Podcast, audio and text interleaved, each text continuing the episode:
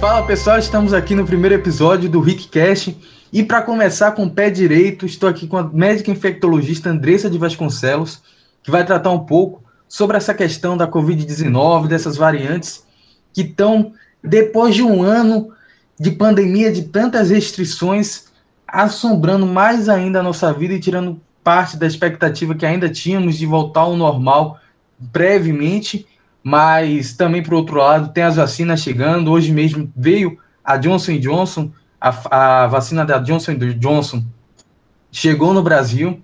Então é um pouquinho de esperança, se equilibra. Então, mais uma vez, já falei em off, mas quero aqui deixar oficializado e claro meus, meus agradecimentos por ter aceitado esse, esse convite do primeiro podcast, do primeiro episódio do RickCast. Muito obrigado por ter aceito. Ô, Ricardo, é uma honra. Eu estou muito feliz de estar aqui. É um incentivo, assim, para a minha profissão, falar do que eu gosto. Então, a gente pode conversar horas e horas sobre isso. Sobre essa questão da cepa, a gente está aí mais de um ano, como eu falei no início, vivendo essa questão de pandemia, diariamente vendo mortes, infelizmente, no telejornal, questão de casos aumentando, teve aquela queda em novembro, que deu até um ar de esperança, particularmente, falo dentro do minha, meu ponto de vista, que, ah, beleza, as vacinas vão chegar em janeiro, vai ser tudo tranquilizado, em março já vou ter aula presencial novamente, mas não foi bem isso, a gente está em junho, indo para julho, que ainda estamos nesse, nessa modalidade de ensino remoto, e a esperança que se tinha em dezembro, que se tinha em novembro, depois daquilo ali, foi embora. E, para piorar a situação, vieram novas cepas, novas variantes. É, até queria acrescentar uma pergunta aqui do roteiro, se tem alguma diferença entre cepa e variante, ou é a mesma coisa, no caso?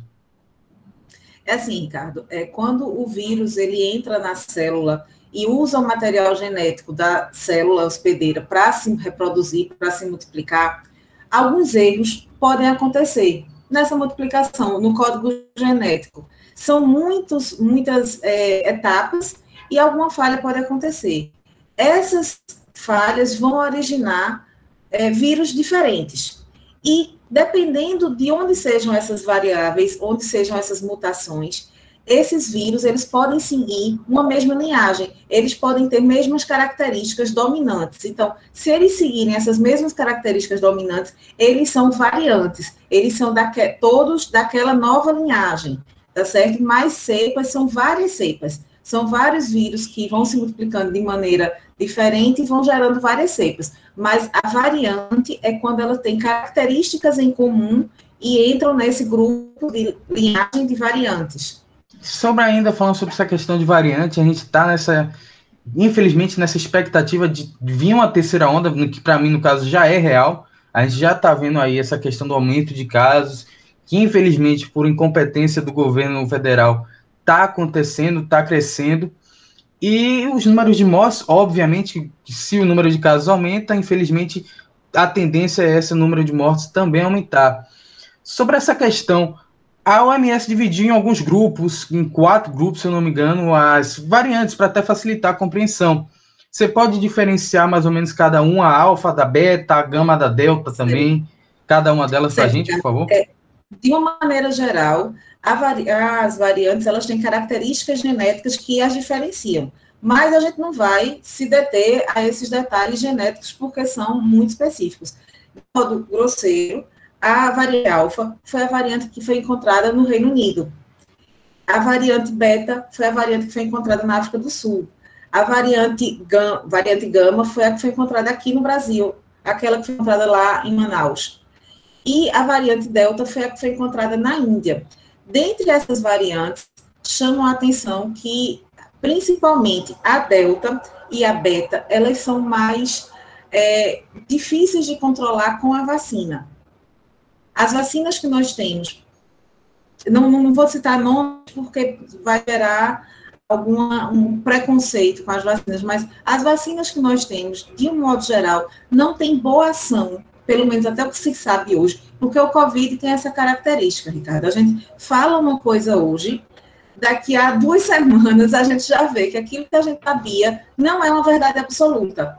Então, ele veio muito, o Covid veio muito para quebrar esses paradigmas, para quebrar esses conhecimentos que a gente já tinha adquiridos e, e colocam sempre a gente numa mutação constante para estudar cada vez mais e aprender novas informações. Então, hoje o que a gente sabe é que a variante beta e a variante delta, é, que era da África do Sul e da Índia, são as variantes que têm mais dificuldade em relação à vacina, mas não contraindicam, assim, a gente não vai dizer, ah, vou deixar de vacinar, porque essas duas variantes não respondem tão bem à vacina. Pelo contrário, a gente precisa que o maior número da população seja vacinada. Quando a gente atingir esse grande massa vacinada, a gente vai frear, a gente vai brecar essas mutações. Porque quanto mais mutações, quanto mais variantes, quanto mais linhagens diferentes a gente encontra de vírus, quer dizer que a, o vírus está realmente ganhando dessa luta. Porque quanto mais ele se multiplica, mais ele está exposto na população, quanto mais gente infectada, mais mutações a gente vai ter, mais linhagens novas a gente vai ter. Então é preciso que a vacina realmente atinja o máximo da população adulta vacinada, para que a gente pare, que a gente acabe com essas mutações, para que a gente assim possa começar a controlar a doença. E, e, é muito importante essa questão da vacina, tem toda essa campanha, a Globo está fazendo, algumas empresas também, sobre essa questão da vacina sim, que tem que vacinar de fato, Isso. que essa realmente é a, é a via, usam tanto na política, a via de terceiro guia, é a via principal, é essa, tem que se vacinar, independente, chegou sua hora, vai vacinar, é, e até mesmo sobre essa questão da maleabilidade, acho que estou até usando, posso estar usando até a palavra certa, mas essa questão da facilidade de mutação, de ela se adaptar a cada clima, a cada contexto. A gente deve mudar, a gente também deve se adaptar à questão da proteção, por exemplo, é, a questão da máscara, que se fala tanto, a questão de lavar as mãos e o álcool em gel, são ainda prioridades como proteção, certo? Olha, Ricardo, o que a gente tem hoje em dia, de realmente de medida segura, medida eficaz, para proteger contra o Covid é, de fato, o uso da máscara e a higienização das mãos. A vacina é extremamente importante, mas a gente só vai garantir que a vacina é efetiva, falando de um modo geral, de um modo para a população, quando a gente tiver a grande maioria da população vacinada. Porque até a gente atingir isso, vai ter novas, novas variantes, vai ter mutações, e isso tudo vai ter implicação, porque essas variantes que a gente está encontrando agora são mais transmissíveis, são variantes que, de um modo geral, são mais agressivas. E por serem mais transmissíveis, a gente precisa reforçar cada vez mais essas medidas individuais de proteção. A gente precisa reforçar o distanciamento social. A gente sabe que a população está cansada de dessa vida que nós estamos tendo, mas a gente precisa respeitar, porque se eu infrinjo as regras, eu vou estar expondo outras pessoas a complicações. Então é importante que respeite o distanciamento social, que é, de fato use máscaras que tenham qualidade. A máscara de tecido, ela tem que ter três camadas. A gente vê muitas máscaras de malha que são vendidas até, a gente brinca que no metrô aqui em Recife, vendem umas máscaras que são tão fininhas de malha que a gente fez o teste, a gente sopra uma vela usando a máscara e a vela apaga. Então, isso mostra que não tem nenhuma eficácia essa máscara. Então, é preciso que as máscaras de tecido tenham, de fato, três camadas. É preciso que as máscaras cirúrgicas, que são usadas por profissionais de saúde, sejam de qualidade, sejam com material adequado. É, as máscaras N95, que devem ser usadas para intubação, para procedimentos que geram maior risco de transmissão no ambiente de saúde, é, precisam ser máscaras boas. É, eu trabalho aqui em Recife, em um dos hospitais, na parte de controle de infecção hospitalar. E uma das atribuições é verificar a efetividade, a qualidade desses equipamentos de proteção individual. Então, nessa pandemia, eu já avaliei muitas máscaras que, assim, não têm a menor condição de ser usada no ambiente de saúde. E as indústrias, os fornecedores querendo que seja comprado, seja adquirido pelo hospital para ser usado. Então, assim, é importante o entendimento que a qualidade da máscara faz diferença.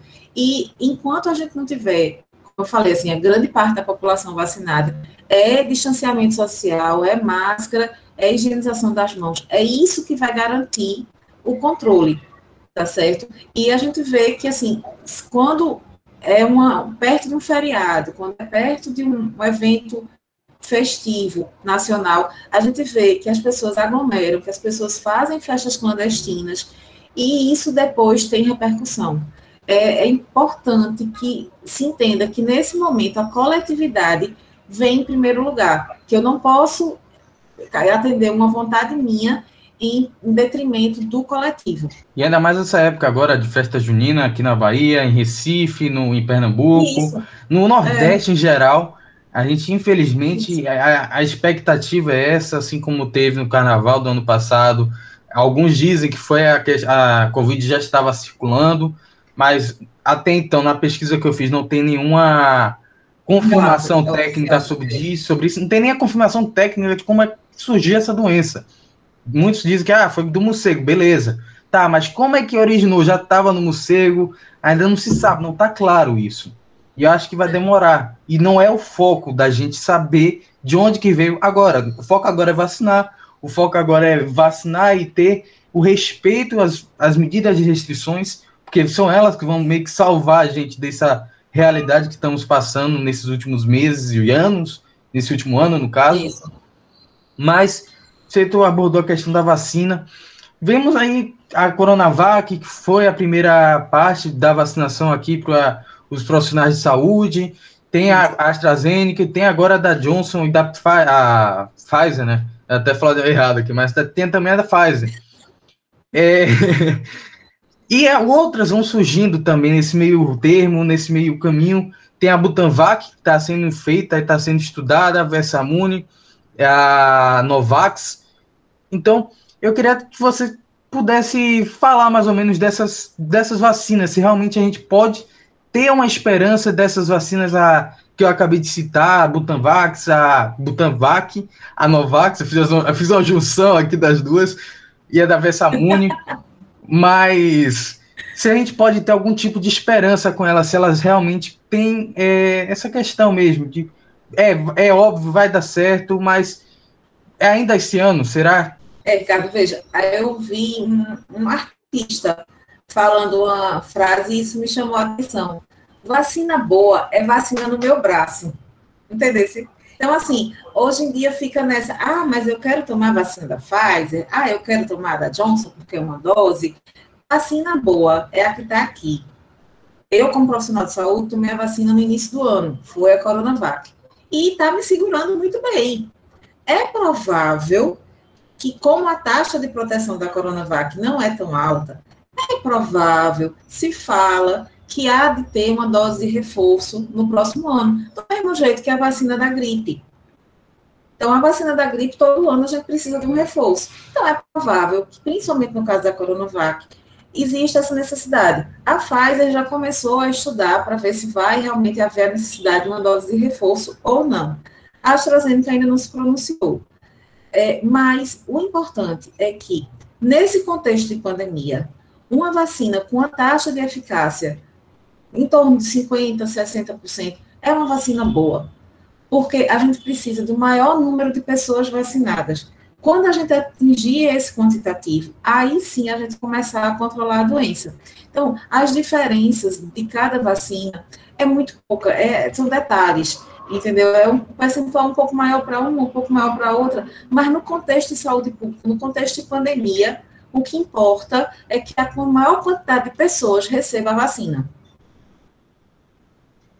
Perfeito, que é, o que, que é o que vai salvar a gente junto com as medidas restritivas é o que vai salvar a gente daqui, Isso. dessa situação. Você abordou sobre, na sua resposta, sobre essa questão da porcentagem de eficácia. Para mim, aqui deu uma falha, e para ter mesmo a certeza que não falhou, que na gravação vai sair certinho, você poderia repetir essa questão, é, se, independente do número de da, da proteção que se tem entre uma e outra, qualquer uma vale, qualquer uma está valendo, no caso, não tem essa de escolher. A gente não está num, num, momento de, ah, vou tomar dessa daqui porque a outra é menor. Não tem essa. Não, não. Não, não tem essa. A gente está vivendo uma situação de pandemia. E no contexto de pandemia, no contexto de saúde pública, o que vale é a maior quantidade de pessoas vacinadas, independente de que vacina. Nesse contexto de pandemia, uma vacina com a taxa de eficácia maior que 50%, 70% é uma vacina boa, é uma vacina de qualidade. Por quê? Porque a gente tem que levar em conta a saúde pública, o maior volume de pessoas vacinadas. Então, não tem essa de, ah, eu quero a vacina tal porque ela é, tem uma taxa um pouco melhor. Não. Nesse momento, é para atingir a grande massa, para atingir o maior volume de pessoas com a cobertura vacinal adequada. Como a gente está vendo, é provável que a Coronavac precise de uma dose de reforço, do mesmo jeito que a vacina de gripe precisa. Todos os anos a gente precisa de uma dose de reforço de gripe. Mas a gente não tem certeza em relação às outras vacinas que estão no mercado. Estudos estão sendo feitos. E o coronavírus veio mostrar para a gente que está é, tá tudo mudando, está tudo em constante revisão. Então, as verdades que a gente tem hoje, daqui a alguns dias já mudaram, já tem outras versões. Então, a gente tem que estar sempre muito atento e ter muita parcimônia nas nossas opiniões, assim, e não pode levar tudo tão com tanta seriedade, com tanta verdade, porque tem que esperar estar sendo publicado pelas revistas de qualidade, pelos centros acadêmicos de qualidade que sempre publicaram. A gente tem muito estudo, muitas pesquisas, mas a gente tem que saber ler o que realmente importa, o que realmente faz sentido, o que realmente tem, tem é, confiabilidade no processo de pesquisa, porque estudos todos podem fazer. Agora existem os estudos de qualidade e os estudos que não são de qualidade. Perfeito. E quando começou essa questão da vacinação em janeiro, muitos estudos abriram aí dizendo que ah, para vacinar nesse ritmo o Brasil só vai ter 70%, não me lembro a porcentagem ao certo, era 70% a porcentagem completa mesmo 100% da população, lá para 2024, 2025 já estamos caminhando para a casa dos 30% da população com a primeira dose. Com a segunda, esse número é menor, 11%, 12%, chegando ali na casa dos 12%. É viável a gente ver essa realidade do Brasil ser pelo menos ter 70%, pelo menos com a primeira dose ainda esse ano? Ou é sonhar demais? Veja, Ricardo, é, o Brasil, historicamente, tem programas de saúde pública muito bons. Eu sou defensora ferrenha do SUS, eu, eu trabalho muito com o SUS, e nós temos programas muito sólidos, muito bem definidos, muito bem estruturados. O Programa Nacional de Vacinação, é, o Programa Nacional de Imunização, que é o PNI, é um programa assim que tem uma expertise maravilhosa. E agora, nesse contexto da pandemia, algumas cidades, como por exemplo Recife, falo com muito orgulho, criaram aplicativos de celular que facilitaram. Olha, Ricardo, é uma organização. Olha, é impressionante. Não há fila, não há tumulto. São vários centros de vacina descentralizados. Então, você realmente pode escolher um local de vacina próximo à sua casa. E, assim, flui muito rápido. Você chega na hora marcada, espera um pouco só e é vacinado. E, assim, terminou que Recife virou uma referência para outros lugares do país por causa desse aplicativo, por causa dessa organização. A gente vê a tecnologia realmente atrelada à saúde pública, e isso é um ganho enorme. Então, assim, é, outras coisas que me chamaram muita atenção, a vai além da vacina, mas assim, que me chamaram muita atenção. No sistema privado, nos hospitais privados, a gente tem muita facilidade de ter acesso ao resultado dos exames. Mas no SUS, o paciente ele sofria um pouco. A gente, profissional de saúde, só conseguia o resultado do exame se o exame fosse feito naquela unidade hospitalar que o paciente está. Mas agora, nesse contexto de pandemia, o SUS ele conseguiu se interligar. E eu falo isso assim porque eu estou com esperança que o SUS vai sair dessa pandemia muito melhor, muito mais evoluído. O SUS ele vai se desenvolver de fato, porque conseguiram atrelar a tecnologia. E hoje, por exemplo, um paciente que colhe um SUAB, o RTCR, o swab nasal para COVID numa UPA e complicou, foi transferido para um hospital. A gente no hospital consegue acessar o resultado do exame, porque quando ele coletou lá na UPA, o pessoal cadastrou num cadastro que é um cadastro unificado. Então, cadastrou ali, quando o resultado é lançado no sistema, onde o profissional de saúde tiver, com os dados do paciente, ele consegue acessar aquele resultado. E isso para quem é do SUS, é uma diferença absurda. Isso vai otimizar custos, isso vai acelerar o, acompanhamento, vai acelerar a resolutibilidade do, do quadro clínico do paciente. Isso, assim, eu acho que foi um dos grandes ganhos do, da pandemia, porque, assim, eu acho que a gente tem que tirar lições de tudo que a gente está vivendo, de todas as dificuldades, a gente tem que aprender na dor, aprender na dificuldade e tirar disso lições. Então, assim, eu acho que a higienização das mãos veio ficar. É, eu brinco é, como eu sou infectologista, eu já tenho essa coisa de higienização das mãos, eu já tenho isso do álcool em gel, eu já tinha o álcool penduradinho na bolsa quando ninguém tinha, e eu eduquei minhas filhas assim. Então, elas, muito pequenininhas, muito antes da pandemia, quando a gente saía antes de se alimentar, antes de fazer um lanche, ou mesmo passar muito tempo sem higienizar as mãos, elas já esticavam a mão pedindo álcool em gel. Então, isso já foi uma coisa que fui na educação mesmo colocando como rotina. E hoje a gente vê que isso está para todo mundo. Você está na rua, você está no supermercado, você vê as pessoas procurando o álcool do, do, da instituição, do local onde a gente está, para higienizar as mãos. É, Hoje mesmo eu estava com meus alunos no hospital e eles mal entravam num, numa enfermaria para ver o paciente, já estavam higienizando as mãos. Isso, assim, é uma coisa que veio pela pandemia mesmo, que foi um aprendizado da pandemia. Então, eu acho que a gente precisa estar tá sempre em constante evolução. E eu acho que isso vai ser diferente. Eu acho que a gente sai dessa pandemia, quando for sair, que vai demorar ainda, a gente sai com isso o SUS mais forte, o SUS mais resolutivo, o SUS mais integrado, e essa questão da higienização das mãos mais, é, mais uma prática mesmo das pessoas. Eu acho que isso vai ficar. Eu estou muito esperançosa em relação a isso, sabe? Eu, eu também espero que realmente fique toda essa questão desse aprendizado que não essa questão de máscara que pelo amor de Deus, depois de vacinado o pessoal a população em si toda vacinada, tchau máscara. É. Mas essa questão de é. do auto, o autocuidado, vamos dizer assim, de lavar a mão, de quando for espirrar, colocar a mão na boca, ou então fazer aqueles, aquelas instruções que se teve no início da pandemia, que estão até agora valendo, como já foi dito por você.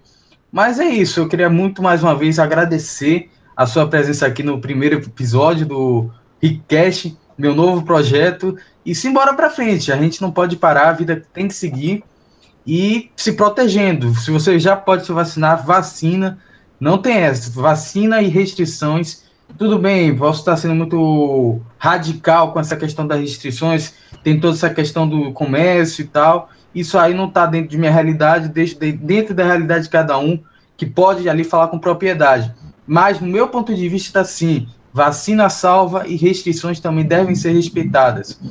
Mais uma vez, reforço mais, o agradecimento aqui por ser logo a primeira e começar com o pé direito. Com, a, com você é muito massa. E antes de, de passar a bola para você, eu queria reforçar que a gente está disponível nas principais plataformas de áudio, no Deezer, no Spotify, agora também no Google Podcast e no YouTube. É só acessar lá Rickcast. Então, você que está no Instagram, vai no link da bio que tem lá todas as plataformas de que estão disponíveis, o Rickcast e também o YouTube, além da conta do próprio Instagram. Sendo como você está no Instagram, é difícil você querer voltar para o Instagram. Mas é isso aí. Ô, Ricardo, olha, foi assim uma alegria imensa estar com você, ter sido escolhida para ser a entrevistada do primeiro episódio que pode ser um episódio, né? Do primeiro programa. Sim, sim. Foi assim uma alegria. Na hora que você convidou, não pensei duas vezes, assim, foi um orgulho. E assim, você sabe o carinho que eu tenho por você. Então, muito obrigada. Eu que agradeço demais, demais, demais. É uma honra, de fato. E quero de novo oh. meu fone.